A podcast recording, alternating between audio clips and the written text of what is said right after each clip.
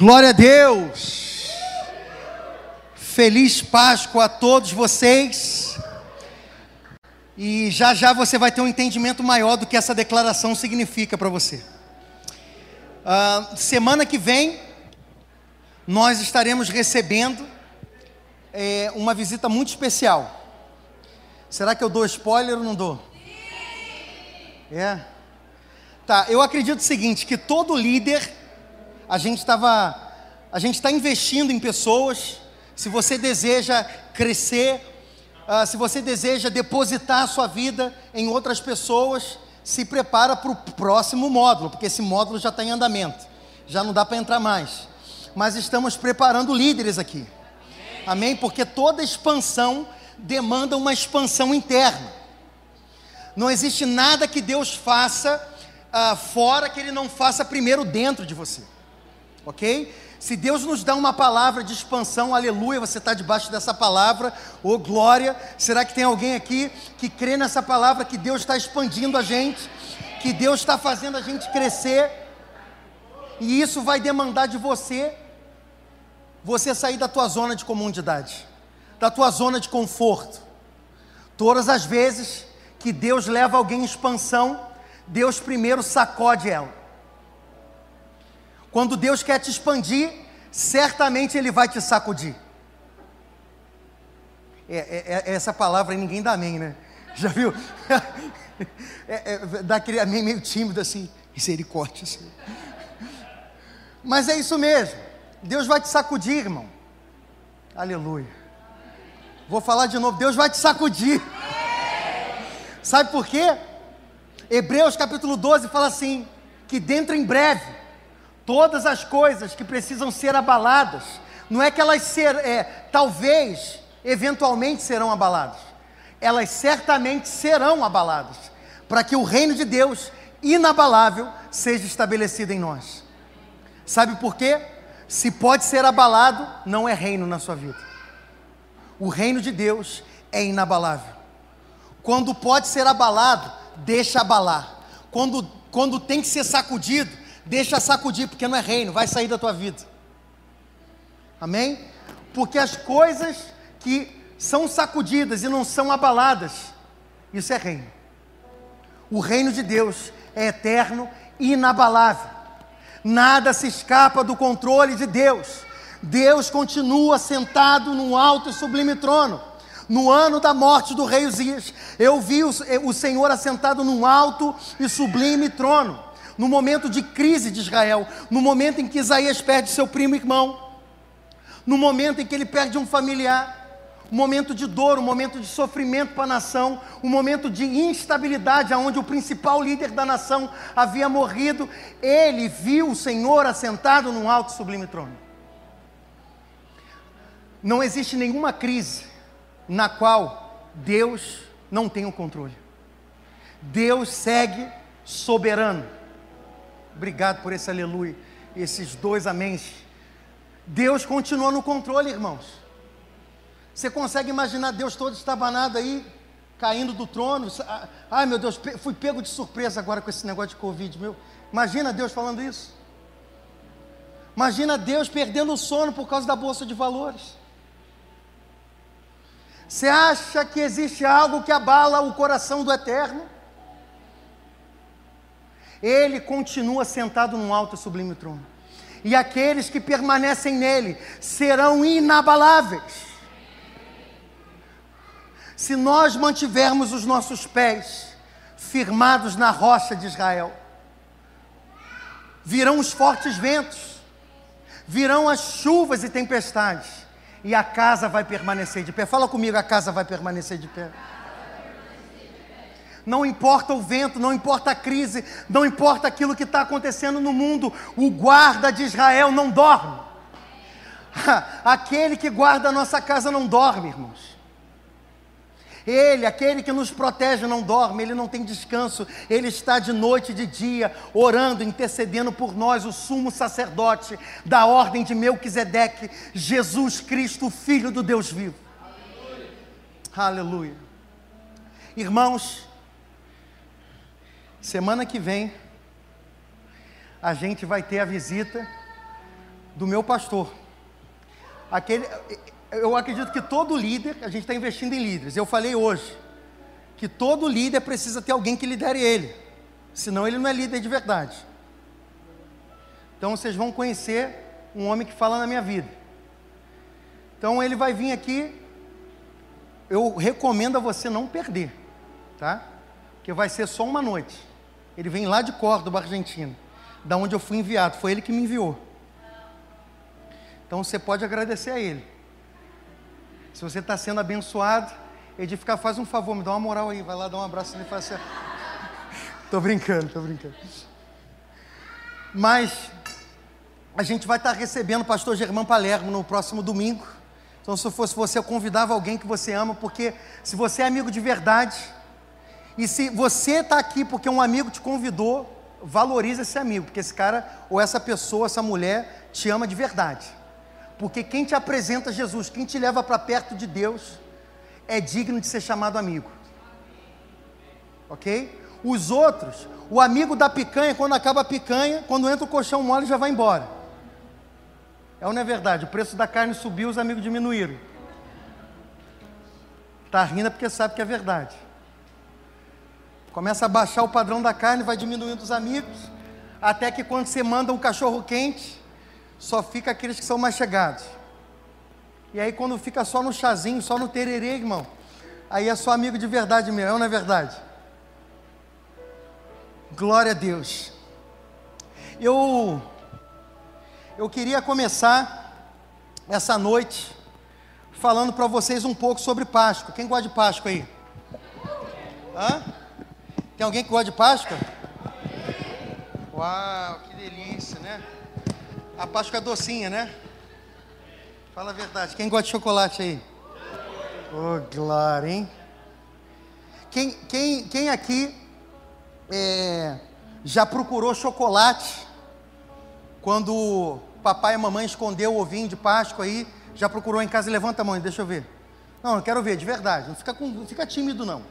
Me ajuda aí a pregar hoje. Amém? Então tá bom, deixa eu ver. Levanta a mão bem alto que eu quero ver você que correu atrás do chocolate do coelhinho. Vai lá, vai lá. Levanta a mão que eu quero ver, vai. Tá com vergonha, é? Eu vou mandar ficar de pé, hein? Então tá bom, levanta a mãozinha, deixa eu ver. Quem procurava chocolate aí? Mamãe escondia. Vamos procurar chocolate. Coisa linda, né? Quem quer chocolate aí? Ô, oh, glória, hein? Calma aí, calma aí. Fala, fala assim, ó. Nem só de pão viverá o homem, mas de toda palavra que sai da boca do Senhor. Isso Jesus disse quando ele teve fome. Tem, quem está com fome aí? Não, né? Mas já já você vai ficar com fome. Vai ter uma hora da pregação que tudo que você vai ver na, na sua cabeça é cachorro quente, pizza, misericórdia. Começa a repreender, né? Você não é governado pelo teu estômago, amém? Aleluia! Romanos 14, 17 fala que o reino de Deus não é comida nem bebida, Oh, glória. Hein? Mas é paz, justiça. Olha esse, olha esse barulhinho. Oh, Jesus. Mas é paz, justiça e alegria no espírito. Amém? Então, o reino de Deus não é sobre comida ou bebida. É go... quem, quem gosta de comer aí? Fala a verdade. É gostoso, não é? Esse barulhinho assim, ó. Começa a produzir umas memórias no, né, no seu interior, né? aquela coisa. Mas calma, controla, calma. Porque assim, hoje a gente vai falar sobre o significado da Páscoa. O Pesach, fala comigo, Pesach, que depois é traduzido para o latim, Páscoa, e aí depois virou Páscoa, traduzido, transliterado para o português. Ok? Ah, em inglês, alguém sabe falar Páscoa em inglês? Passover. Ok? Passover. Você vai ver na Bíblia, você vai ver que é, é traduzido como Passover. É Easter, é, que, que, canta, né? Easter Bunny. Né? Não, não, deixa pra lá. Não vou cantar para você a música do coelhinho. Eu vou contar a história de um coelhinho para você. Você quer saber? Porque as pessoas pensam que a Páscoa é o coelhinho. A, a, as pessoas pensam que a Páscoa esse barulhinho do chocolate, né? O que, que aconteceu aí? Gló... Mas você é honesta mesmo, hein, irmã? Glória a Deus, vai até ganhar um bicho para você. O que, que é isso, hein? Glória a Deus. Está vendo? Deus honra quem é honesto. Deus honra, Deus honra. Né?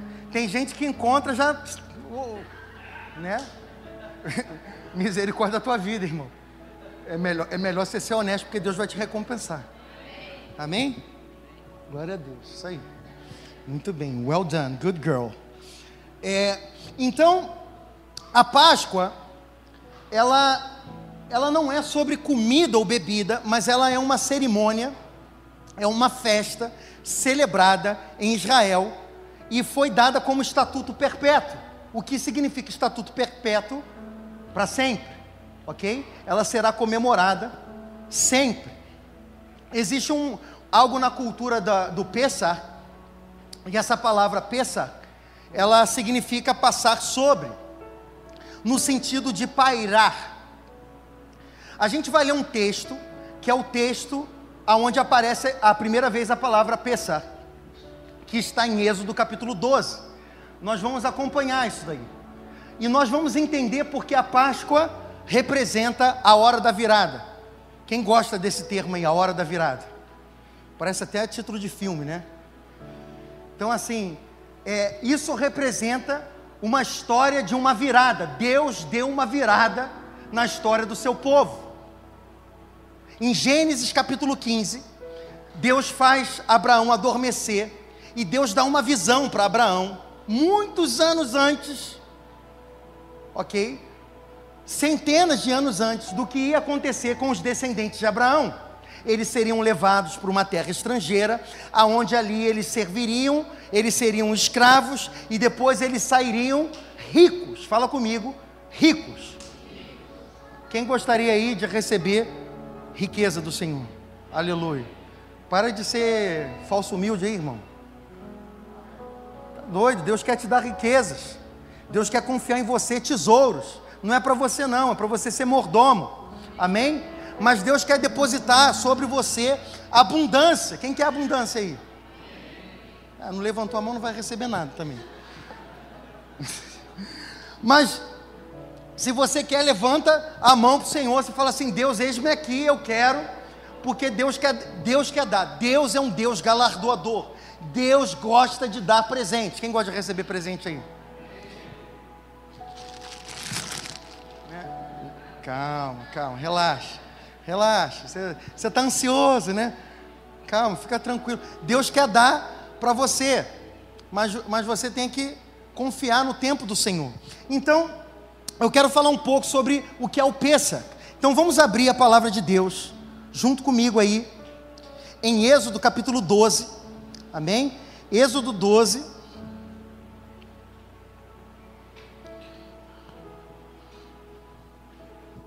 É, não, não é Exodô, tá, irmão? É Êxodo.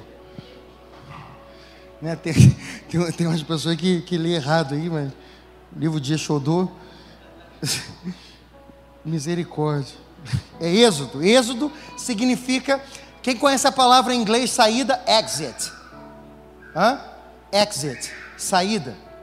Ok? Então o Êxodo fala da saída.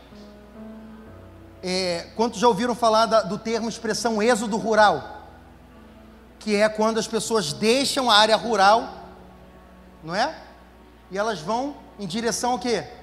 Aos grandes centros, às cidades. Êxodo rural. Então a palavra êxodo é saída.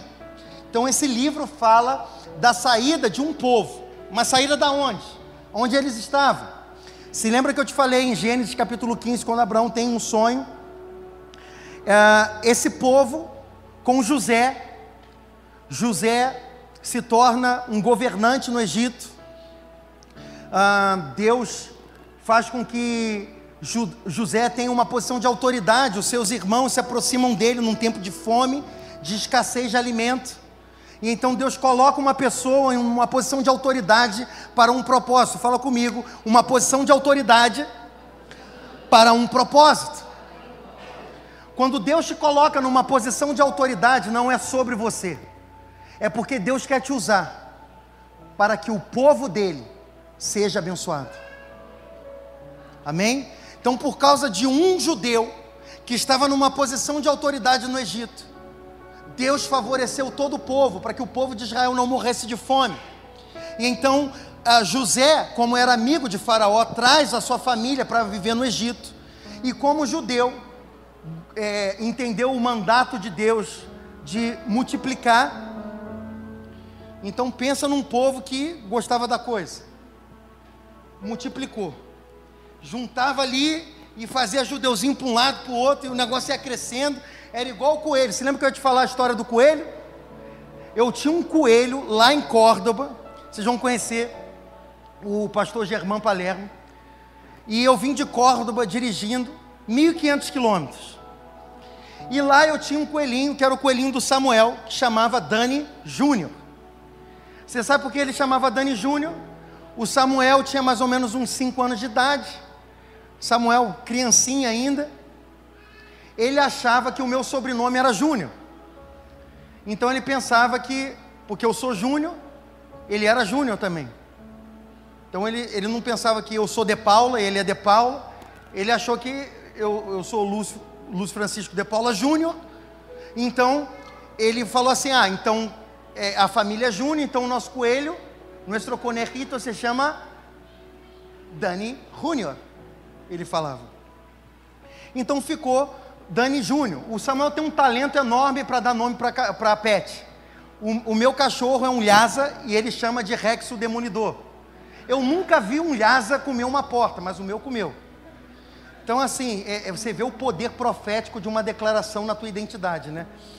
Então, é, o Dani Júnior era esse coelhinho que a gente ficou bem apegado lá na, na Argentina. E no momento em que Deus nos chama para vir para Foz do Iguaçu, a gente pensou, não vai dar para. Eu falei para Samuel, não vai dar para levar o Dani Júnior. Ah, papai, começou a chorar. Começou a chorar e falou assim: papai, como... eu quero levar o Dani. Não, não dá para levar o Dani na viagem, Samuel. Eu vou ter que de deixar o Dani. E aí eu comecei a procurar uma família que ia ficar com, com o Dani Júnior. Logo veio, quem conhece aí o Lucas Consley? O Lucas escreveu aquela canção. Al que está sentado em el trono em português, ao que vive para sempre, sempre, seja a glória. Conhece essa canção? Então, foi ele que escreveu essa canção. Aí eu falei com o Lucas, eu falei assim, Lucas, a gente era do mesmo ministério. Falei assim, Lucas, será que você não fica com, com o nosso conerrito, o Dani Júnior? Ele falou, oh, por supuesto que sim, hermano. Ei, que legal, você vai, você vai cuidar dele? Não, vou fazer uns cabeças de, de, de coelho. Eu falei, meu Deus, que assassino. Eu falei, isso aqui homem mau. Eu, eu que não estava assim muito preocupado com, com, com o coelho, mas quando eu fiquei sabendo que ele ia matar o, meu, o coelho do meu filho, eu não queria dar um coelho do meu filho para ele. Eu falei assim, não, cara, eu vou dar para outra família. Ele vai fazer um churrasco, vai fazer uns cabés com, com, com, com o meu coelhinho. Não, não vou deixar ele fazer isso não. Sabe por quê? Quem tem um pet aqui?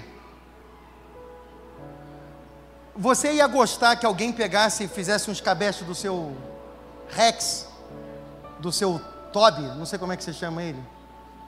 É, esquece aí, coloca o nome do, do seu animal aí. Esse daí mesmo que você sabe. Você ia gostar que alguém sacrificasse, matasse aquele animalzinho? Não? Pois é. Então, falando de coelho, esse, é, você já vai entender o porquê que eu contei essa história para você mas falando que o coelho ele, ele se reproduz, então o povo de Israel se reproduziu, se alastrou de tal forma que eles se tornaram muito numerosos e o faraó começou a ver o seu poder ameaçado. Então ele, ele pensa numa, é, numa estratégia. Ele fala: olha só, eles estão crescendo demais, eles vão se tornar muito mais fortes e poderosos que a gente. Então a gente precisa enfraquecer eles. O que, que o inimigo faz quando ele quer enfraquecer você, quando ele quer é, frear o seu crescimento e a sua expansão? O que, que ele faz? Ele te dá muita carga de trabalho. Sabe que a gente está enfrentando hoje um dia, uma desaceleração no crescimento demográfico do Brasil, você sabia disso? nós estamos enfrentando hoje uma taxa de crescimento de natalidade inferior à França nos seus piores anos. Olha, quando a França estava nos seus piores anos, eu vivi na Europa, eu me lembro o tempo onde ah, as pessoas estavam comparando a taxa de natalidade do povo francês com o povo árabe que vivia naquela época. Imagina, os árabes estavam crescendo, um árabe tinha oito, nove filhos. Um francês dava 1,4, 1,6. Qualquer é, taxa menor que 2 na história, nenhum povo sobreviveu a uma taxa inferior de 2. Então, nós aqui no Brasil estamos enfrentando um problema muito parecido agora. Sabe o que, que é? O povo não quer fazer filho. O povo não quer casar. E sabe o que, que acontece? Um povo que não se reproduz se torna obsoleto, esquecido e acaba. Não existe, não existe mais. É uma questão de tempo para a gente não existir mais. Para outra raça dominar aquele território. Então, quando o inimigo quer te destruir, sabe o que, que ele vai fazer? Vai te encher de trabalho. Sabe o que, que Faraó fez? Chicote neles, trabalho, aumenta a carga de trabalho nele, trabalha mais, toma aí mais processo, mais trabalho, vamos embora. Vai lá, mais cliente, vai, toma mais, mais.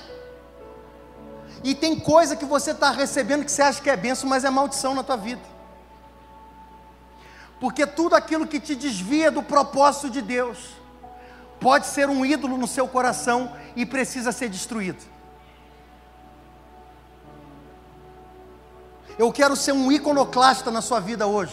Você sabe o que é um iconoclasta? É um destruidor de ídolos. Ídolos são distrações. Ídolos são aqueles que roubam o lugar de Deus na sua vida. Deus nos deu uma ordem crescer, expandir, multiplicar, governar, sujeitar a terra.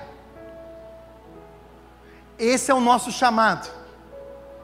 Agora, todas as vezes que o inimigo tentar te tirar desse propósito, ele vai colocar carga, colocar distração, te dar trabalho, e é isso que ele fazia com o povo de Israel.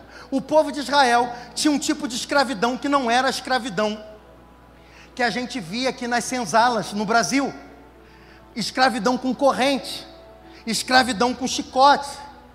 A escravidão que, que o povo de Israel se sujeitou no começo, depois eles começaram a ser oprimidos com, com chicote, mas no começo não era com corrente, eles queriam estar no Egito.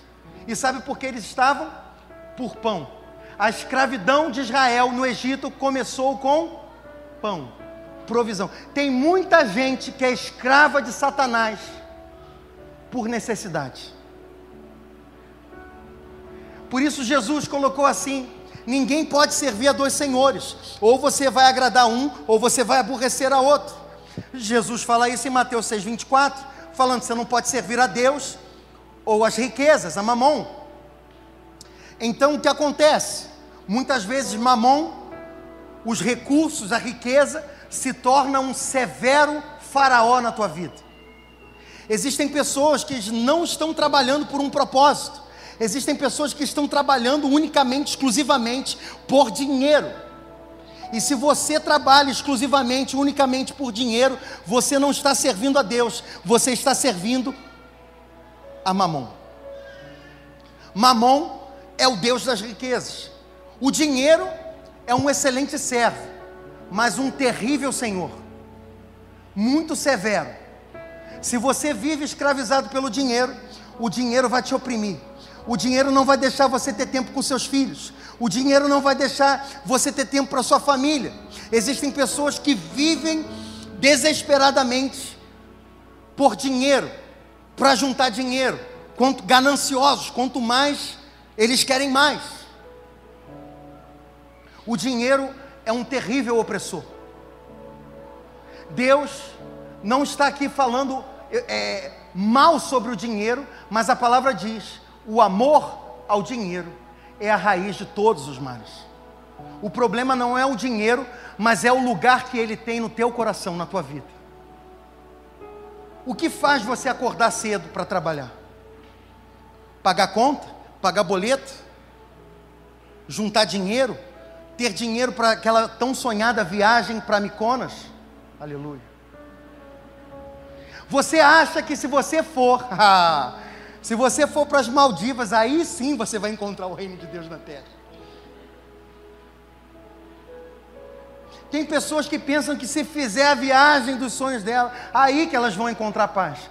Você pode ter fama, você pode ter dinheiro, você pode é, é, juntar dinheiro para satisfazer todos os desejos e prazeres que você quiser. Todavia, você vai se tornar, ainda assim, uma pessoa vazia existencialmente, porque dinheiro nenhum no mundo preenche o vazio no coração, sucesso nenhum no mundo, profissional, pessoal, preenche o vazio no teu coração, prazer nenhum no mundo vai preencher o vazio do teu coração. Só Jesus pode preencher o vazio no teu coração.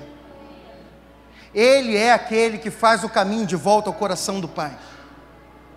E então, nós entramos aí nessa jornada sobre é, a Páscoa, e nós vamos aí no livro de Êxodo, e a gente vai entender mais a história do coelhinho Dani Júnior.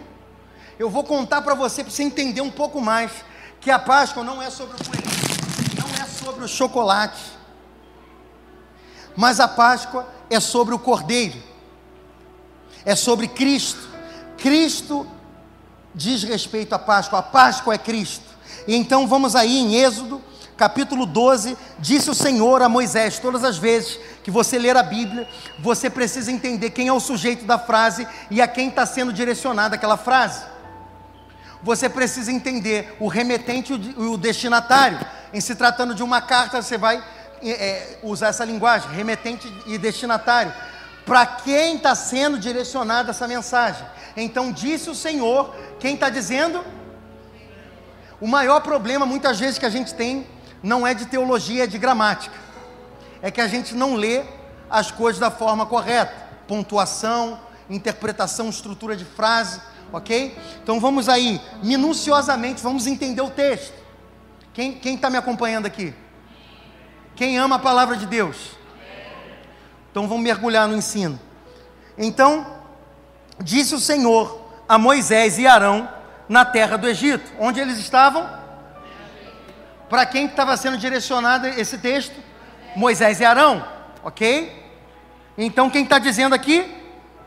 O Senhor, já entendemos. Então aonde, quem está falando e para quem está falando. Este mês será para vós o primeiro mês, o primeiro mês do ano. Então, a Páscoa marcava o início do primeiro mês do ano, ok? Então, é, você vai perceber que os judeus celebram o ano novo, não é agora, é em Rosh Hashanah, ok? Rosh, cabeça, é a cabeça do ano. Então, esse daqui era o primeiro mês do ano. Correto? Então vamos lá. É, este mês será para vós o primeiro mês, o primeiro mês do ano. Dizei a toda a congregação de Israel: aos dez desse mês, tome cada um um cordeiro para a sua família, um cordeiro para cada casa. Fala comigo, um cordeiro para cada casa. Cada cordeiro servia mais ou menos a 10 a 12 pessoas. A quantas pessoas? 10 a. Opa, um cordeiro para 12. Quantos discípulos tinha Jesus inicialmente? Ah, tá. Legal. Então vamos lá. Anota isso daí. Mas se a família for pequena para um cordeiro, então convidará ele o seu vizinho mais próximo, conforme o número das pessoas, conforme o que cada um puder comer. Fareis a conta para o cordeiro. Se eu tivesse lá na casa, não precisava chamar mais ninguém, gente. Relaxa. Chá comigo aí, Jesus. Estou na área, derrubou é pênalti. Então, dependendo de quem, quem era o teu convidado, o cordeiro, se faltasse ali, se não desse conta de comer o cordeiro, tinha que chamar um vizinho. Né? Chamava o vizinho, chega aí vizinho, me dá uma moral aqui que eu preciso comer esse cordeiro aqui. Não dá para todo mundo, é, minha família não consegue comer, então preciso de ajuda. Então você chamava alguém, algum vizinho, algum amigo próximo ali para comer aquele cordeiro, porque não podia sobrar. Fala comigo, não podia sobrar. Então, o texto fala assim: é, conforme o que cada um puder comer, fareis a conta para o cordeiro. O cordeiro ou cabrito será sem defeito. Fala comigo, sem defeito. Um macho de um ano, o qual tomareis das ovelhas ou das cabras. Vós os guardareis até o décimo quarto dia desse mês, quando toda a assembleia da congregação de Israel o matará ao crepúsculo. O que é o crepúsculo? É o fim do dia. Né? Quem viu aí Twilight Zone? É o crepúsculo, fim do dia, pôr do sol. Então, é, tomarás aqui, é, guardarei, é, guardareis isso. Tomarão do sangue e o porão é, ambas, em ambas as ombreiras, na verga da porta, nas casas em que o comerem. Naquela noite comerão a carne assada, aleluia, ao fogo, bem gaudério, com pães asmos e ervas amargas. Então a palavra pães asmos ah, é, é sem fermento e ervas amargas, ok? Então como é que eles comiam a Páscoa? Eles tinham que assar o cordeiro, eles separavam o cordeiro, o cordeiro tinha que ser de quanto tempo? Novinho, um ano. Cordeiro ou cabrito? Fiote. Fiotinho. Pequeno. Ah, então você se lembra da história do Dani Júnior? Lembra ou não? Quando aquele argentino sem vergonha falou que ia fazer escabeche do meu coelho, eu olhei bem na cara dele e falei: seu incircunciso, você não vai pegar o meu coelho. Esse coelho eu vou defender ele, rapaz. E aí eu dei o, o nosso coelho para uma menininha amiguinha da escola do Samuel, que cuidou do, graças a Deus, do, do Dani Júnior. Porque você não ia gostar que o seu pet bonitinho, cheirosinho, aquele com lacinho, sabe, que você leva lá para tosar, né? É, tá fedido? É. Mas mesmo que seja fedido, você não ia gostar que alguém matasse o, o seu pet. É ou não é verdade? Então, qual era o princípio do sacrifício? Esse era Korban Pesach, que é o sacrifício de Páscoa. Então, quando é, é, Deus estava instituindo, dando uma ordem a Moisés, para que eles, é, o povo de Israel, entendesse o que ia acontecer em Cristo. Ok? Porque o livro de Hebreus fala que o Antigo Testamento, a antiga aliança, é sombra da nova. Então, todas as vezes que você enxerga o tabernáculo, você vai entender Cristo, o tabernáculo. Ah, todas as vezes que você enxergar qualquer coisa no, no, na antiga aliança, no Antigo Testamento, aquilo é sombra. Mas quando vier o que é perfeito, diz 1 de Coríntios, capítulo 13, que é Cristo, quando nós olhamos na ótica de Cristo, a, a antiga aliança, nós começamos a entender as coisas de forma perfeita. Amém? Então, a lei, segundo Gálatas, é o livro de Gálatas, a lei é pedagogos, é o termo uh, usado ali. É, é, é, a, a lei é pedagógica. Uh, Deus dá a lei Deus dá as ordenanças, as festas em Israel para nos ensinar pedagogicamente o coração dele. Então, Deus institui um, um, um sistema de sacrifício para que lá na frente, quando a gente entenda é, que o nosso pecado fere o coração de Deus, o nosso pecado nos separa de Deus, e Deus imola um cordeiro, e João Batista falava que Jesus é o cordeiro de Deus que tira o pecado do mundo. Jesus foi o cordeiro no qual a nossa culpa foi expiada. Quem já ouviu o termo bode expiatório? Em Israel se fazia isso. Eles colocavam um bode e eles lançavam os, os pecados e a culpa naquele bode e matavam aquele bode. Jesus foi colocado no Gólgota, pendurado lá no Calvário, no madeiro, porque a Bíblia diz: Maldito aquele que for pendurado no madeiro.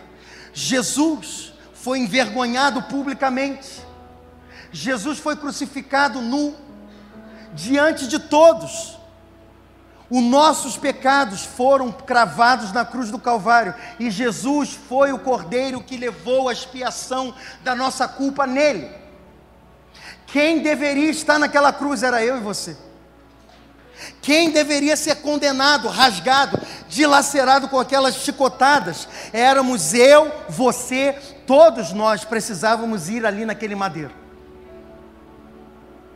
Mas pedagogicamente, Deus instrui Israel, através da festa, a entender aquilo que lá na frente Jesus ia nos ensinar: a diferença entre o Pêssar e a Páscoa cristã. Então existe uma, uma diferença, mas existem elementos. Se lembra que eu te falei que o Antigo Testamento, a, a, quando você enxerga os simbolismos, é, você vai começar a enxergar coisas que apontam para Cristo. Amém? Então nessa festa de Pêssar, nós vamos entender um pouco mais sobre Cristo e o que Ele fez por nós. Amém? Quantos querem mergulhar nisso aí? Então, nós vamos aqui seguindo o texto falando aqui, ó, naquela noite comerão a carne assada no fogo. Mas antes de assar a carne no fogo, o que, que eles pegam? Sangue e passam aonde? Nas portas, nos umbrais, nas janelas, em todas as brechas da casa. Isso é uma instrução que Deus deu para que a gente entenda o sacrifício de Jesus. E aqui ele fala assim: Não comereis dele nada cru, nem cozido em água, mas sim assado ao fogo. A cabeça, as pernas, a fressura, nada deixareis dele, até pela manhã. Se algo ficar dele, pela manhã queimareis ao fogo. Então preste atenção numa coisa: eles assavam cordeiro, eles tinham que comer tudo. Jesus é o cordeiro de Deus, amém? Jesus e o Verbo são a mesma pessoa. Jesus é a palavra, o Verbo se fez carne, o Verbo habitou entre nós. Quem era o Verbo? Jesus. Amém? Então, irmãos, aprenda uma coisa aqui nesse princípio da Páscoa: que quando você se alimenta da palavra, Jesus é a palavra, amém?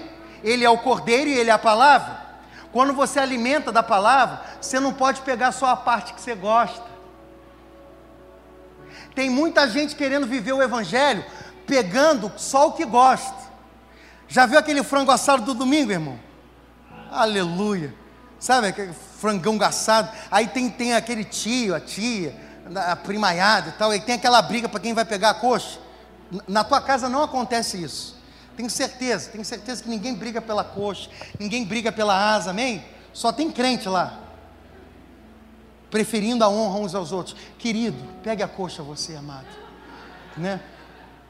Então, assim, não tem essa, essa briga pelo melhor pedaço, porque nós temos que comer tudo, irmãos. O Evangelho não é para você pegar só o que você gosta. Tem gente, irmão, tem gente que foi embora aqui da, da igreja, porque eu comecei a pregar a palavra e eles não gostaram de ouvir. Sabe por quê? Queria customizar o Evangelho para ele. Mas eu não estou aqui para pregar a minha opinião. Eu não estou aqui para pregar o que você gosta de ouvir, eu estou aqui para pregar a palavra de Deus e você vai ter que engolir e comer toda a palavra. Amém? Porque só tem uma forma de você ser salvo, que é comendo o cordeiro e tem que comer ele todo. Eita! O pedaço que você gosta o pedaço que você não gosta. Então, essa, esse é o primeiro recado de Deus hoje para a gente a gente precisa comer o cordeiro inteiro. Tem que comer a palavra inteira. Não dá para selecionar o que você gosta. Ei, você que gosta do pregador do YouTube, irmão. Eu sei que ele é mais bonitinho que eu, mais sarado, mais fortinho. Mas deixa eu te falar uma coisa. Você consegue pegar o controle e mudar de canal. Comigo você não vai conseguir, irmão. Tenta aí, pega o seu controle aí, não vai dar certo. Eu vou continuar pregando a palavra. E esse é um grande problema da, dessa geração, que ficou muito fácil. A ceia pelo iFood. É, é, você está ali em casa, ó, vou pedir o suco de uva. Peraí, deixa eu ligar aqui. Pela, né? Pedir um pãozinho aqui. Pô, será que dá para botar com parmesão um pão? Você seleciona tudo, assiste o pregador, a pregação que você gosta ali, e você acha que você está vivendo o cristianismo assim. Irmãos, cristianismo se vive assim, ó, vem cá, Klaus. É lado a lado. Eu sei que a pandemia trouxe vícios horríveis para a gente, de distanciamento social. Mas, irmãos, não deixem de congregar. E o congregar fala isso, lado a lado. Eu sei que deu uma preguiça social, eu sei que dá vontade de ficar em casa, aquele domingão preguiçoso, mas deixa eu te falar uma coisa, irmãos, sejam intencionais. Eu tenho encontrado com vários aqui, às vezes né, encontro na academia e falo assim: e aí, irmão, beleza? Tá malhando? É ou não é verdade? O pessoal me zoa, né? a, a Tata fala assim: o pastor mais prega que malha. É verdade, meu filho. Não, estou brincando. Eu estou me esforçando, tá, gente? Obrigado, tá, Cláudio? Mas eu, eu, não, eu não perco a oportunidade de dar um recado do Senhor para as pessoas. E eu falo: olha só, você tem disciplina. E eu fico muito feliz de ver você cuidando do seu corpo. Mas e como é que está o teu espírito? Você está cuidando das coisas espirituais? Porque essa carcaça aqui dura quanto tempo, gente? É importante cuidar da carcaça. Mas quanto tempo vai durar essa carcaça? 80, 90, 100 anos? O judeu costuma desejar, ele sempre fala na, na, na Páscoa, quando ele vai desejar é, felicidade para você, ele fala que você viva aos 120. Ele fala em hebraico isso. Então, talvez dure 120 anos, mas não dura muito mais que isso. Não conheço ninguém que está vivendo aí 130, 140 anos. Mas a vida eterna, irmãos, essa sim você tem que cuidar. E ela diz respeito à tua vida espiritual. Como está a tua vida com Deus? Como está a tua vida de intimidade com Deus? Quando ninguém está te vendo. Reputação é aquilo que as pessoas pensam de você. Integridade é aquilo que Deus pensa de você. Não negocie jamais a tua integridade por amor à tua reputação. Às vezes a gente ama mais a reputação que os outros pensam da gente do que Deus pensa da gente. Viva de forma íntegra. A palavra integridade vem do latim íntegar, que é ser inteiro, que é ser um. Amém? Então, irmãos, que vocês possam viver em integridade com Deus, cuidando do espírito, da alma e do corpo. Então ele segue aqui no texto falando: não comerás dele nada cru, nem cozido em água, mas sim assado ao fogo, cabeça, pernas e fressura, nada deixareis dele até pela manhã. Amém? Assim comereis, agora preste atenção nisso: os vossos lombos cingidos, os vossos sapatos nos pés e o vosso cajado na mão. Comê-lo-eis apressadamente, e esta é a Páscoa do Senhor. Ok?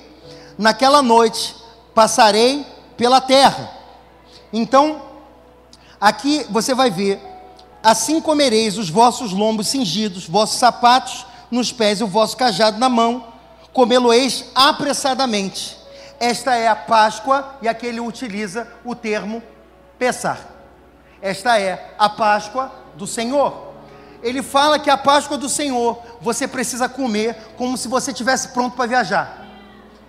É roupa, lombo cingido, cajado na mão, era é, a indumentária de uma pessoa que ia fazer é, é, uma caminhada no deserto. Então, eles precisavam comer aquilo prontos para sair de viagem. Porque essa festa falava de uma transição. Fala comigo, uma transição.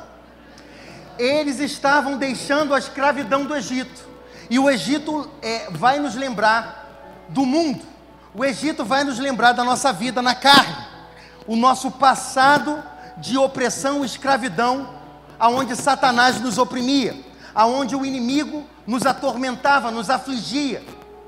Mas o Senhor libertou o seu povo, ele enviou um libertador. Na primeira Páscoa em Peça, o libertador se chama Moisés. Na Páscoa cristã, o libertador se chama Cristo. Aleluia. O primeiro libertador, que é Moisés, Moshe, ele, ele liberta o povo, sim, mas você vai ver que o povo é, é livre de Faraó, é livre dos egípcios, mas lá na frente o povo é subjugado novamente. O povo é escravizado é, pelos assírios, pelos babilônios, depois por Roma. Então a liberdade que Moisés trouxe foi temporária, mas a liberdade que Cristo nos traz é eterna. Amém? Porque ali João 8,32 fala o quê? O que, que fala João 8,32? Conhecereis a verdade, e a verdade vos fará livre. A verdade não está num livro, a verdade é uma pessoa. Jesus é o caminho, a verdade e a vida, e ninguém vem ao Pai se não for por Ele. A verdade é uma pessoa, irmãos. A verdade se chama Cristo. Por isso, João 8,36 fala: ah, se o Filho vos libertar, verdadeiramente vocês serão livres. Porque Moisés uma vez libertou o povo de Israel, mas ele voltou a ser escravizado. Mas quando Jesus libertou o seu povo, nós nos tornamos verdadeiramente livres. Amém? Quem Jesus liberta é verdadeiramente livre. Jesus está nessa noite libertando pessoas do vício. Jesus está nessa noite libertando pessoas do pecado. Jesus está libertando pessoas nessa noite da escravidão, dos prazeres, dos pecados. Jesus está transicionando pessoas do império das trevas, transportando elas para o reino de grande luz. Isso é Pessah. Isso é Páscoa, isso é a transição, isso é a travessia. A, existem duas palavras utilizadas nesse texto em hebraico e elas são traduzidas iguais, elas são traduzidas como passar. Uma é abar e a outra é a palavra pesar. Não se engane, são duas palavras distintas.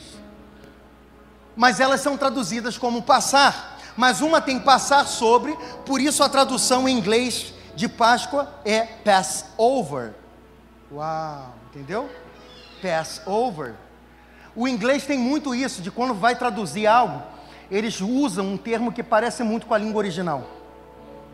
Por isso que eu, eu, eu, eu gosto do inglês. Gosto, você vai ver que, que eu gosto mesmo.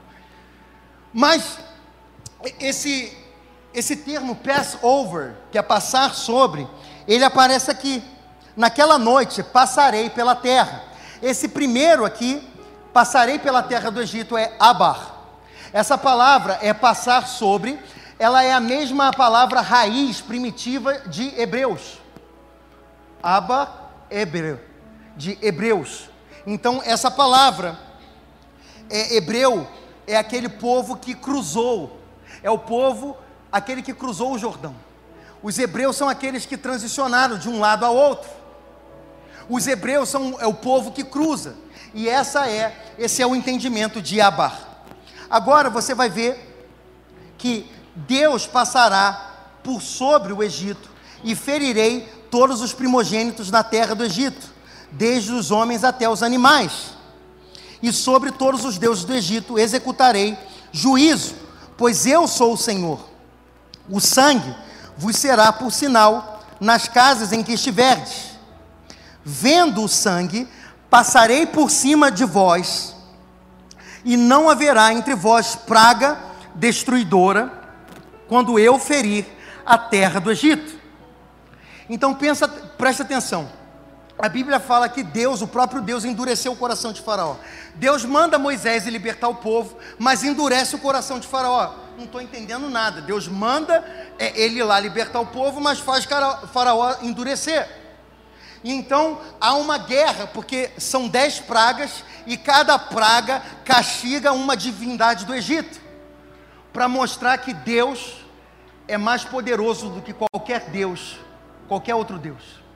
Então Deus vai envergonhando cada divindade do Egito, cada poder do Egito, e chega ali no, na última praga, que é a praga da morte dos primogênitos, aonde morrem os primeiros dos animais e morrem os primogênitos uh, de, de Faraó e de todo o povo do Egito. Mas Deus dá uma instrução para matar o cordeiro, passar o sangue aonde? Nas portas e nos umbrais, e depois assar o cordeiro e comer o cordeiro inteiro, correto? E como é que eles comiam? Vamos voltar naquela imagem lá do jantar. A gente tem uma imagem ali e eu gostaria que entrasse os elementos aqui, porque para você que pensa que a Páscoa tinha chocolate, cadê os elementos? Eu quero que entre os elementos aqui, porque na história você vai ver que eles tomavam quatro taças de vinho, cada, cada taça de vinho era uma declaração. Cada taça de vinho representava é, uma declaração do que Deus ia fazer, que Deus ia tirar eles do Egito, que Deus ia livrar eles do opróbrio, que Deus ia livrar eles da escravidão de Faraó. e, e, e que Deus ia prosperar eles, que Deus ia abençoar eles. Então, quando um judeu é, celebrava a Páscoa, ele tomava a cada taça que ele tomava, ele fazia uma declaração, quatro declarações. Ele também ah, tinha a cultura de comer, que fala ah, em Êxodo, pode trazer aqui, por favor. Ele fala assim: naquela noite comerão a carne assada ao fogo. Irmãos, eu quero pedir perdão, não deu para trazer a carne assada, tá? Ah. Mas eu trouxe para você as ervas amargas, aleluia. Obrigado. Eu gostaria de chamar alguns é, voluntários para participar aqui comigo. Teve alguém que não veio na ceia nesse mês aí? Quem não participou da ceia nesse mês? Hã? Vem aqui. Vem você. Quem não participou? Vem cá. Vem cá. Teve alguém que não veio na ceia? Você é um forte candidato para vir. Pode vir, vem cá. Vem, pode vir. Eu quero quero fazer como vocês fossem os discípulos de Jesus. OK? Porque Jesus estava num ceder que era uma ceia de Páscoa. Você vai ver isso em Mateus capítulo 26. Uh, eu vou dar um, um, uma pausa aqui e vou para Mateus capítulo 26.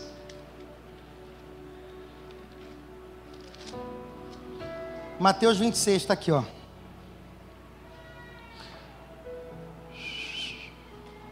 Ah, beleza. Um,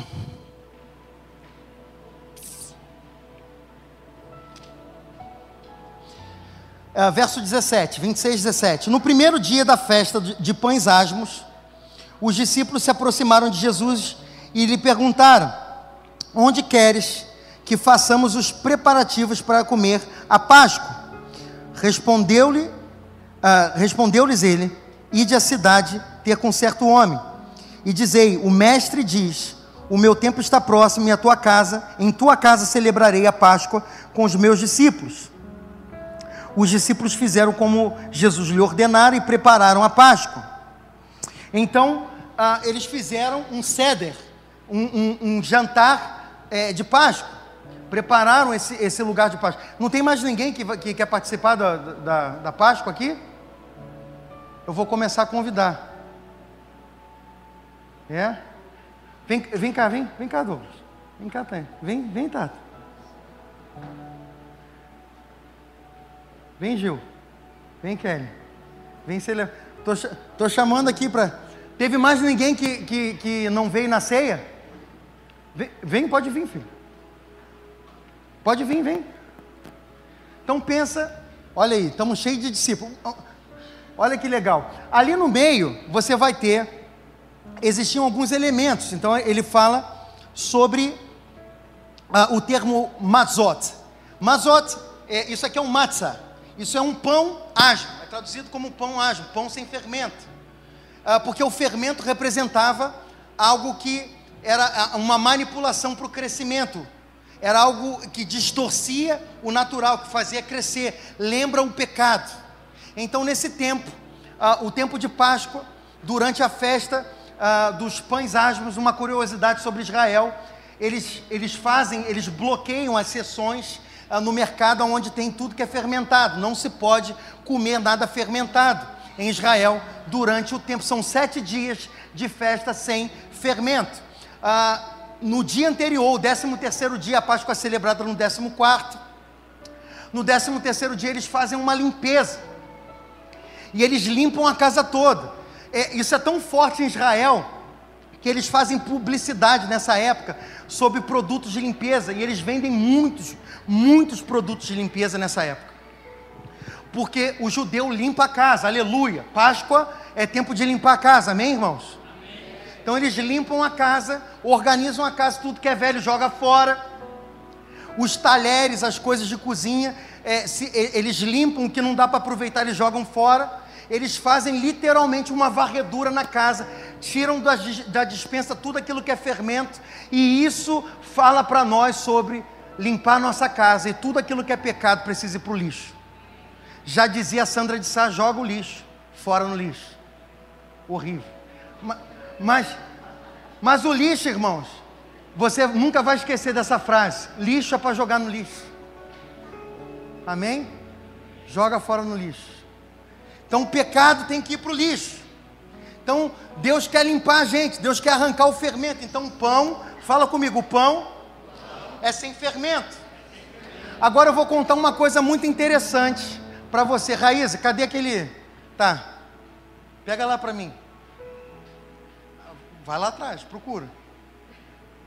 Então, assim, existia algo que um, o chefe da casa fazia quando ele celebrava, e Jesus fez isso. A Bíblia fala na noite em que Jesus foi traído, ele toma o pão, isso, isso todo aquele que celebrava o peça, ele fazia, ele pegava um pão, e Jesus pegou o pão da mesa e partiu. E quando ele partiu, ele partiu massa e ele foi distribuindo. Vai, vai quebrar aí.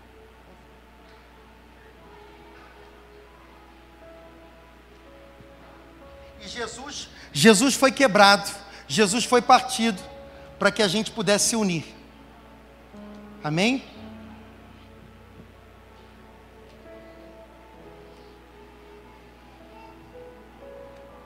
Amém? Então, ele partia o mate, você foi abençoado, irmão. Né? Você entrou aí no, na festa. Então, guarda aí um pouquinho, guarda um pouquinho. Então, assim, o que, que aconteceu? É, ele, ele partia o pão e ele colocava numa bolsa um pão escondido. Tá? E esse pão escondido, ele colocava dentro de uma bolsa.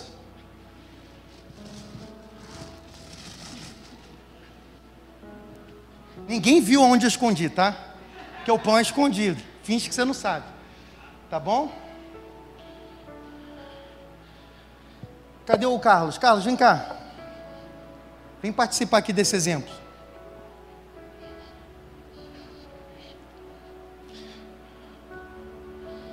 Pega um pedaço aí do pão. Então, vem cá, vem aqui para cá. Então, o que que acontecia? É, o, o chefe da casa, o, o líder, é, Jesus, no caso, ele partiu o pão e ele distribuiu. Não estou dizendo que Jesus fez isso porque não está escrito, só posso falar o que está escrito. Mas eu posso te contar como é que era o costume da época, como é que era celebrado uma Páscoa. Então, é, o líder da casa escondia um pão que se chamava afikoman. Fala comigo, afikoman. Então, esse pão significa em grego: eu venho, mas eu volto. Ui! Então o que, que Jesus é, representa aqui quando ele fala esse? Ele pega um matzah, ele está no meio de matzot, que é a festa dos pães sem fermento. Ele pega aquele pão, aquele simbolismo, e ele fala: Esse é o meu corpo. Só que uma parte foi escondida, irmãos. Ah, não sei se você está entendendo ele repartiu o pão e deixou na terra, mas uma parte ele escondeu e ele falou: Eu venho, mas eu volto. Isso se chama aficoman. Então ele fazia as crianças na casa procurarem o aficoman. Quem se lembra aí quem era, quem era criança e procurava o ovinho da Páscoa escondido? Isso é lá daquela época de Jesus da época dos judeus, que eles escondiam o pão, um afikoman, e fazia a criançada brincar de, de, de procurar o pão. Está quente, está frio, vamos lá, vamos procurar. Agora vamos imaginar que está todo mundo procurando aqui o pão, ninguém encontra. E aí, de repente, não foi nem carne nem sangue, e aí o, o Carlos está procurando, e está todo mundo, olha aí para o lado, olha para o outro, está todo mundo procurando. E de repente o Carlos aqui, ele não sabia onde está, mas o Espírito Santo revelou para ele e ele encontrou a bolsa. Uau! A Ficomã, fala comigo, a Ficomã. A Ficomã. Uh.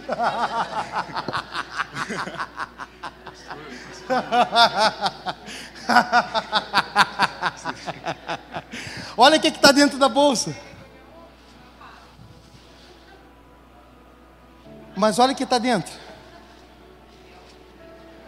A Ficomã. Afikoman. Muito bom. Ele encontrou pão e a criançada comia isso como sobremesa. Era uma forma de comer aquilo que vem depois. A ficomano significava aquilo que vem depois. Jesus veio, ele morreu na cruz do Calvário, ele ressuscitou dentre os mortos, ele está sentado à destra do Pai, mas ele voltará e nós reinaremos com ele. Maranata, hora vem, Senhor Jesus. Isso é a ficomano.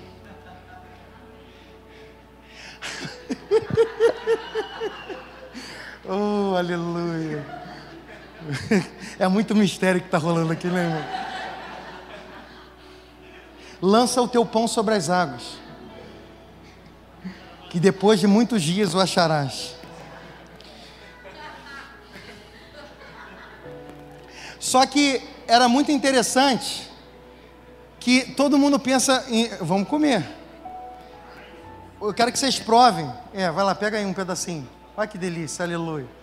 Mas, mas mastiga. Porque eles, eles faziam, eles, eles mergulhavam as verduras em água com sal para lembrar a lágrima do sofrimento da escravidão do Egito. Pode pegar, filho, não é só chocolate. Ah, já pegou, já? Então tá. Então eles comiam as ervas amargas, o cordeiro era comido junto com as ervas amargas, para representar a amargura de uma vida longe de Cristo, uma vida na escravidão do pecado. Alguém quer? Alguém quer provar? Quer? Pode provar. Serve aí para quem quiser. Vai lá, pode servir. Então, irmãos, você pode colocar na boca, pode mastigar. Existe uma palavra em grego que se chama gnosco que é o aprendizado através da experiência, que se chama laboratório. Quando você faz um laboratório, você internaliza o conhecimento, que você experimenta ele. Está sentindo aí o gosto? Não é amargo? Como é que é? É bom. Amargo. Amargo. Prefiro chocolate. Amargo. Amargo. Horrível. Muito amargo. Muito amargo. Amargo, porém bom. Amargo. Fundo amargo. Amargo. Amarguíssimo. Amargo.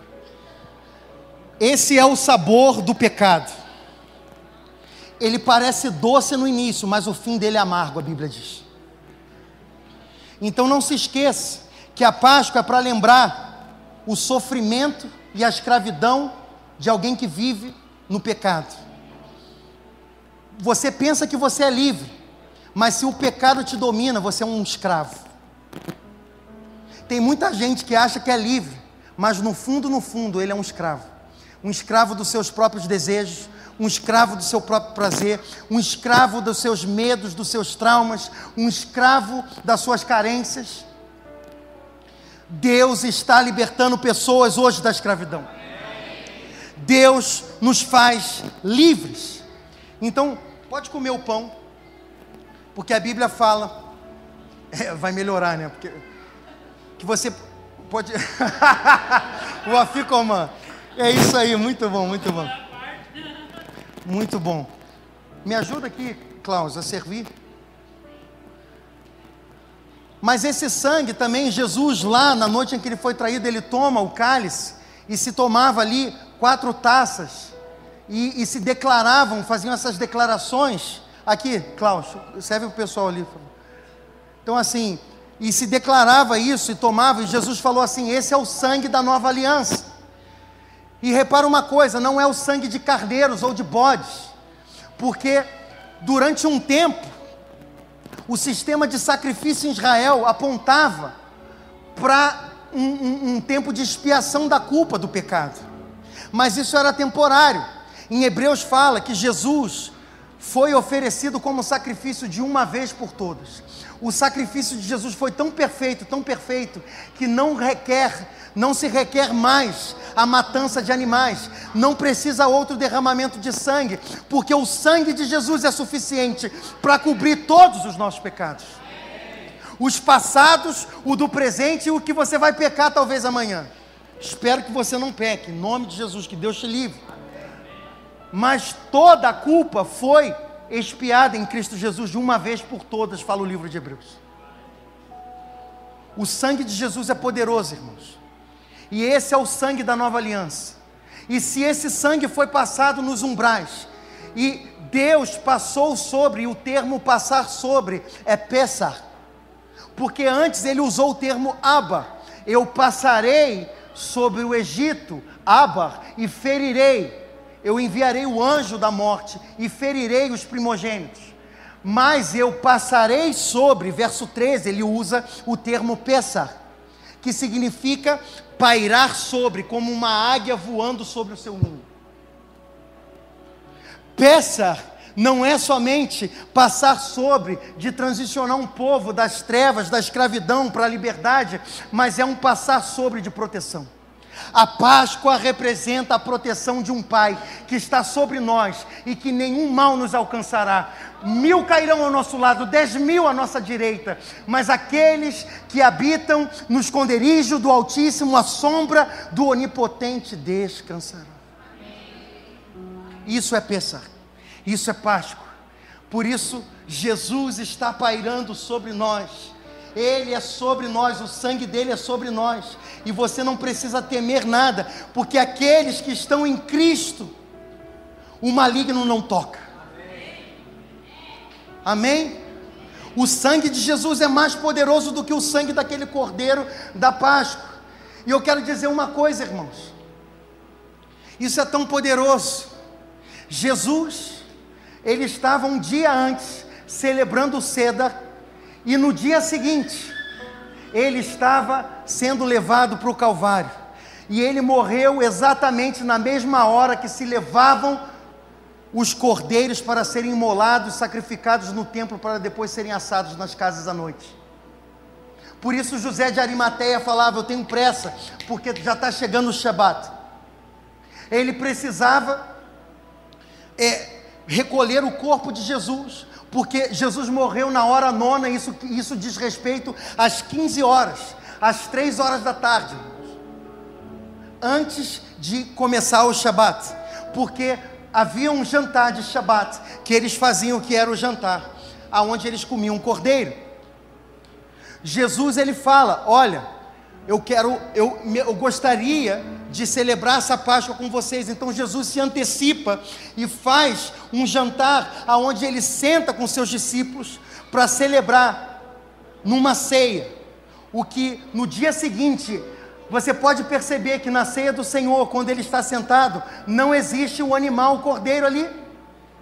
Ele toma o pão, ele toma o vinho, mas ele não fala sobre a carne porque a carne dele ia ser oferecida e ele ia ser o próprio cordeiro sendo imolado no dia seguinte. Jesus foi rasgado, Jesus foi maltratado, escorraçado pelos nossos pecados. E ele é o cordeiro que recebeu toda a carga dos pecados, da nossa culpa, e por causa das suas pisaduras nós somos sarados. E esse é o sangue mais poderoso do que o sangue de cordeiros e bodes. É o sangue de Jesus, o sangue da nova aliança. Então nós vamos tomar isso em memória dele. Isso é o que Jesus fez naquele dia da Páscoa.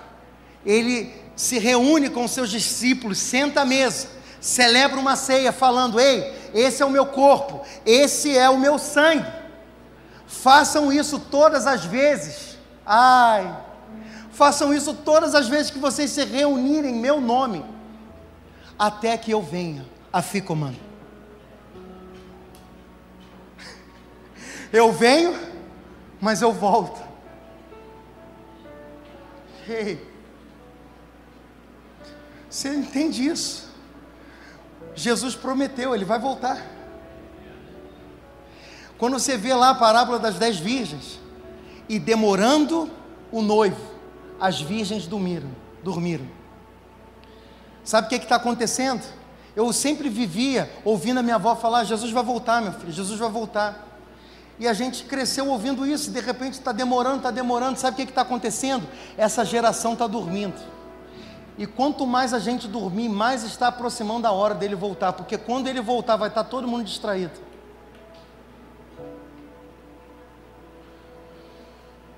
Mas vão ter aquelas virgens que vão encher suas lâmpadas. A Bíblia fala que tinham cinco sábias e cinco nécias, mas que as dez dormiram. Então, ainda que a gente durma no ponto, mantenha a sua lâmpada acesa. Encha a tua lâmpada de azeite. Não perca tempo. Nós temos aqui todas as terças-feiras estamos orando, enchendo a nossa lâmpada. Olha, irmão, se prepara, Jesus está voltando. Eu não quero que você seja pego de surpresa. A hora de se preparar é agora. A Ficomano, Jesus veio e voltará. Ele vai vir buscar a sua noiva, ele vai vir buscar a sua igreja, e nós reinaremos com ele. Então, nós temos quatro nomes para essa festa. Nome número um é Hag HaPesach, que é a festa da Páscoa, a festa da passagem. Ah, eu traduziria como a festa da proteção, ainda que é traduzido como a festa da passagem, a festa da transição, mas tem um outro nome, é celebrado em Raviv, que é o termo para primavera, o mês de Aviv, que é primavera. Então, é a festa do começo, é a festa de um novo começo. O povo estava deixando a escravidão do pecado e estava sendo transportado para um reino aonde Deus ia ser o seu líder. Não mais Faraó, o opressor, mas Deus ia ser o seu rei. Você está deixando hoje a escravidão do pecado para se tornar um filho de Deus, e Deus vai governar a sua vida. E o governo de Deus é paz, justiça e alegria. Então se prepare, o inverno terminou, mas a primavera está começando para você. Então a Páscoa é a primavera. A Páscoa é a estação do prenúncio da colheita. Por isso vinha Shavuot, que é a festa da colheita, que aconteceu, que acontece 49 dias depois de, de Pessa, que vai dar Pentecostes. Pentecostes vem de 50 dias. Depois de 50 dias, celebra-se a colheita. Então vem o Espírito Santo, cumprindo-se o quinquagésimo dia, e no dia de Pentecostes, cumprindo 50 dias, de repente vem sobre eles o Espírito Santo. Para vir com a primeira colheita dos primeiros discípulos, aqueles que iam para as nações. Ah, isso é muito profético, irmãos. Essa Páscoa que a gente está celebrando aqui é muito profética. Irmãos, vocês podem colocar no calendário de vocês. Se preparem para um grande derramado do Espírito Santo. Deus vai sacudir essa igreja. Deus vai sacudir essa cidade. Deus vai sacudir essa congregação. A tua vida nunca mais vai ser a mesma. Quando Jesus vem, Ele faz tudo novo. E o novo é muito mais poderoso, glorioso do que o novo que você pensa de idade. É coisas que nem olhos viram, nem ouvidos ouviram, nem jamais penetrou em coração humano. É isso que Deus tem preparado para vocês. Aleluia. Para vocês também. Se preparem. Amém? Então, irmãos, a Páscoa do Senhor é Cristo. A cruz é a representação do amor. A Páscoa é Cristo. Então, esse jantar que vocês experimentaram é para apontar para Jesus. Jesus é o pão. Não é aquele pão que caía do, do céu no deserto que alimentou seus pais. Se vocês não comerem desse pão, se vocês não beberem desse sangue, disse Jesus em João capítulo 6, vocês não têm aliança comigo, vocês não têm parte comigo. Amém? Então, irmãos, é aqui na, na congregação, é na comunhão, que Deus ordena bênção e vida para sempre. Você quer ter bênção na sua vida? Você quer ter uma, uma vida próspera? Você quer ter longevidade? Você quer que a mão do Senhor seja sobre você? Não negocie o congregar. Não negocie o sentar à mesa, comer do pão e beber do cálice. Amém? Nós vamos fazer isso até que Ele venha. Todas as vezes nós vamos nos reunir. Todo primeiro domingo do mês nós temos culto de manhã, culto à noite, para você não dar desculpa, ó, não deu. E ainda assim de lambuja vocês ainda cearam. Olha que benção. É muito importante, irmãos, o congregar. Deus derrama bênção em vida para sempre. A Páscoa é Cristo. Obrigado por vocês terem participado. Um aplauso aí a todos que nos serviram com seus dons e talentos de artistas aí, atores.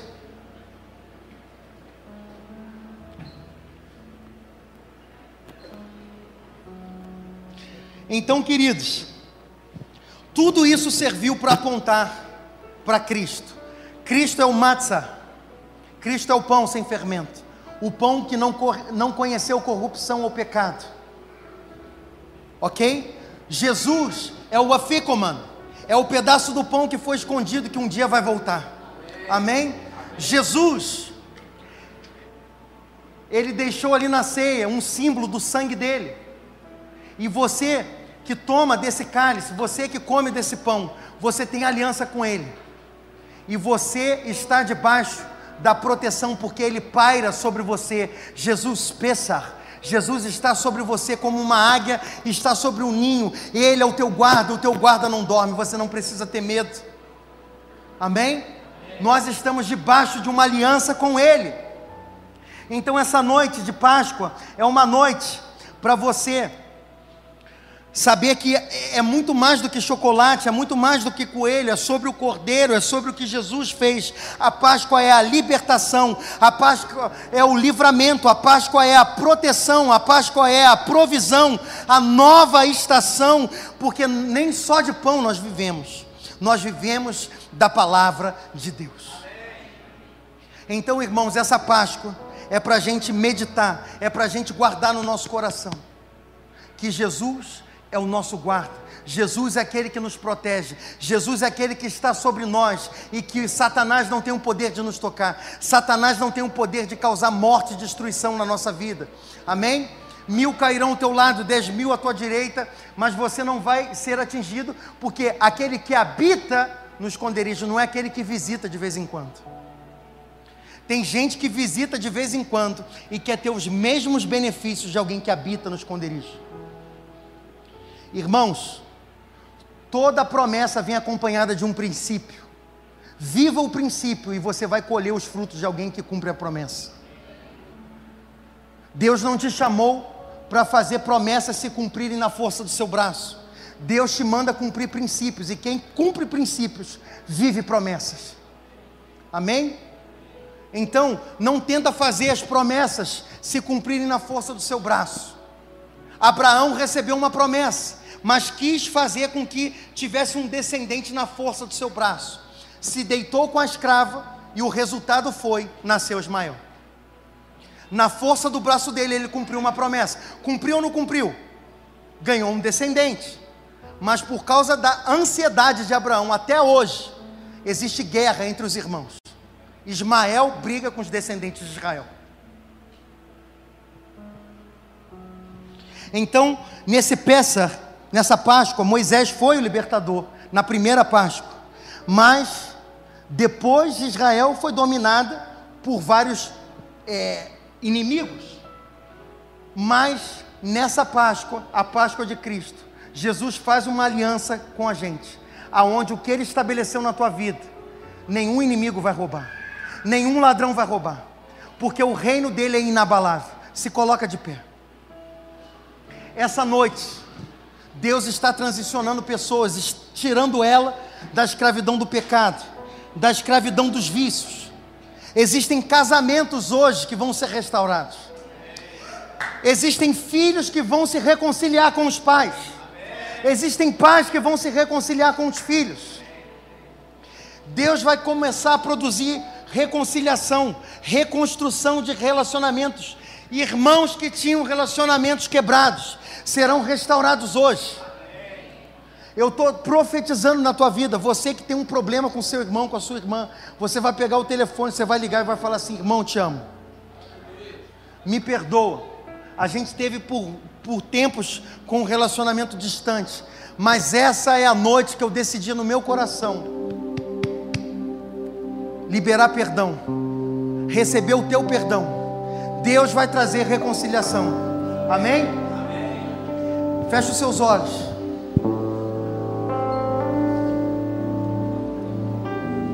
Eu vou orar para que o Espírito Santo venha pairar sobre você agora.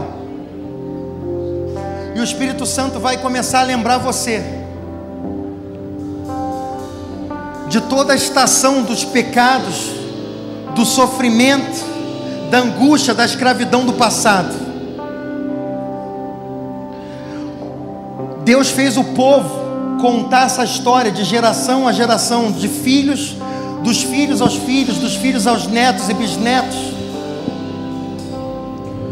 E isso se tornou um estatuto perpétuo, porque um povo que não conhece a sua história fica preso no seu presente e não vai viver o seu futuro. Então nós precisamos muitas vezes nos lembrar da onde saímos, da onde Deus nos tirou começar a levantar os nossos olhos para a terra que Deus está nos guiando. Deus está arrancando você de amarras do passado. Deus está arrancando você de cativeiros do pecado. E hoje, nessa noite, essa é uma Páscoa de liberdade. A Páscoa também era conhecida como a festa da liberdade. Hag Herut a festa da liberdade, porque Deus libertou um povo da escravidão, e em um dia eles eram escravos, no outro dia eles se tornaram milionários. Deus mudou a sorte de um povo em um dia. Deus vai mudar a tua sorte hoje em um dia. Ele pode decretar uma palavra sobre você e virar a tua chave, mudar a tua história. E amanhã tudo ser diferente para você. Esse é o nosso Deus. Ele é o mesmo ontem, hoje e será eternamente. Essa é uma noite de virada. A Páscoa é a hora da virada. A Páscoa é o momento onde Deus faz uma virada na história do povo de Israel. O povo que era escravo, oprimido, se transformou num povo próspero, num povo que recebeu uma herança.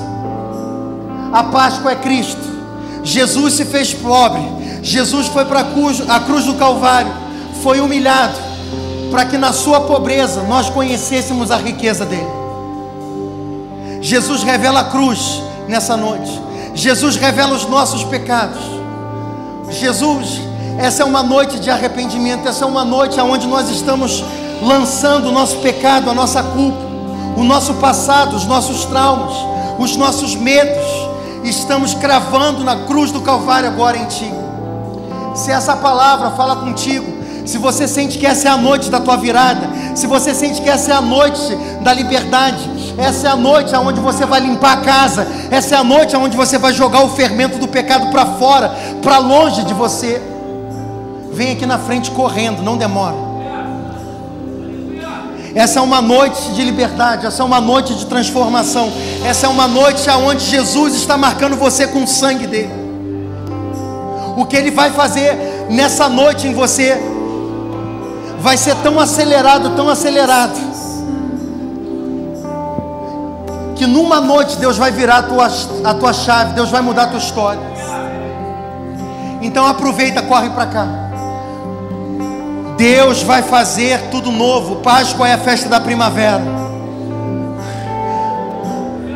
O inverno se foi, a primavera chegou, tudo começa a florescer, Deus começa a derramar ideias.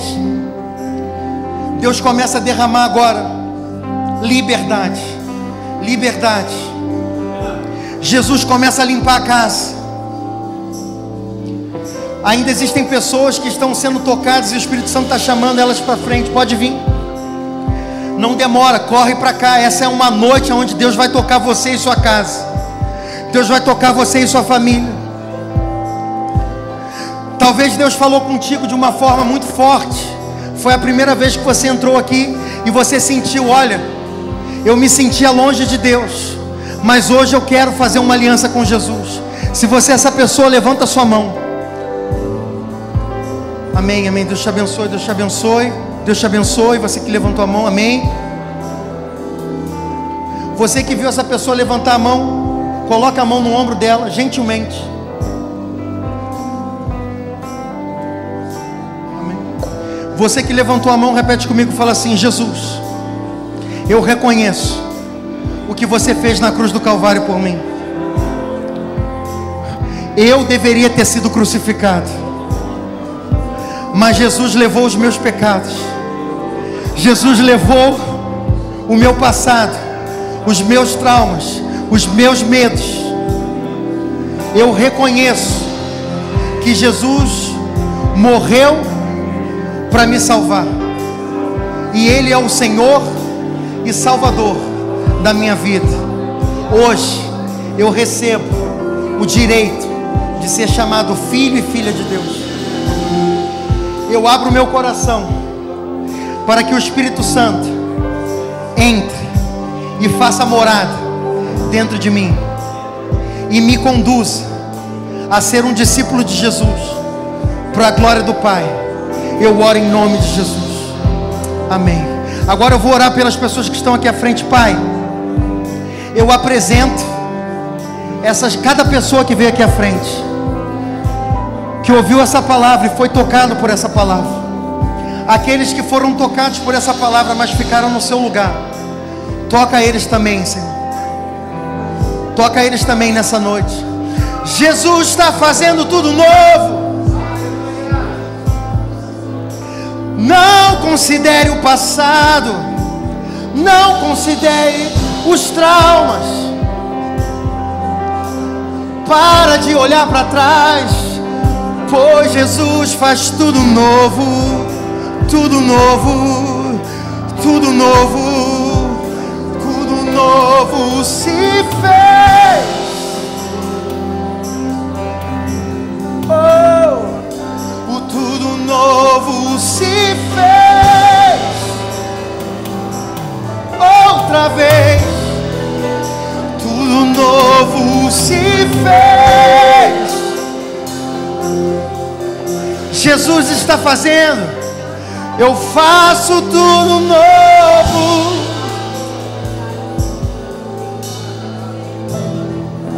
e tudo novo se fez. Oh, oh, oh. O tudo novo se fez. Oh, oh. O tudo novo se fez. Está fazendo. Eu faço tudo novo. Eu faço tudo novo, eu faço tudo novo. O tudo novo se fez. Deixa Deus entrar, Ele está fazendo tudo novo. Tudo novo se fez. Vamos lá. O tudo novo se fez.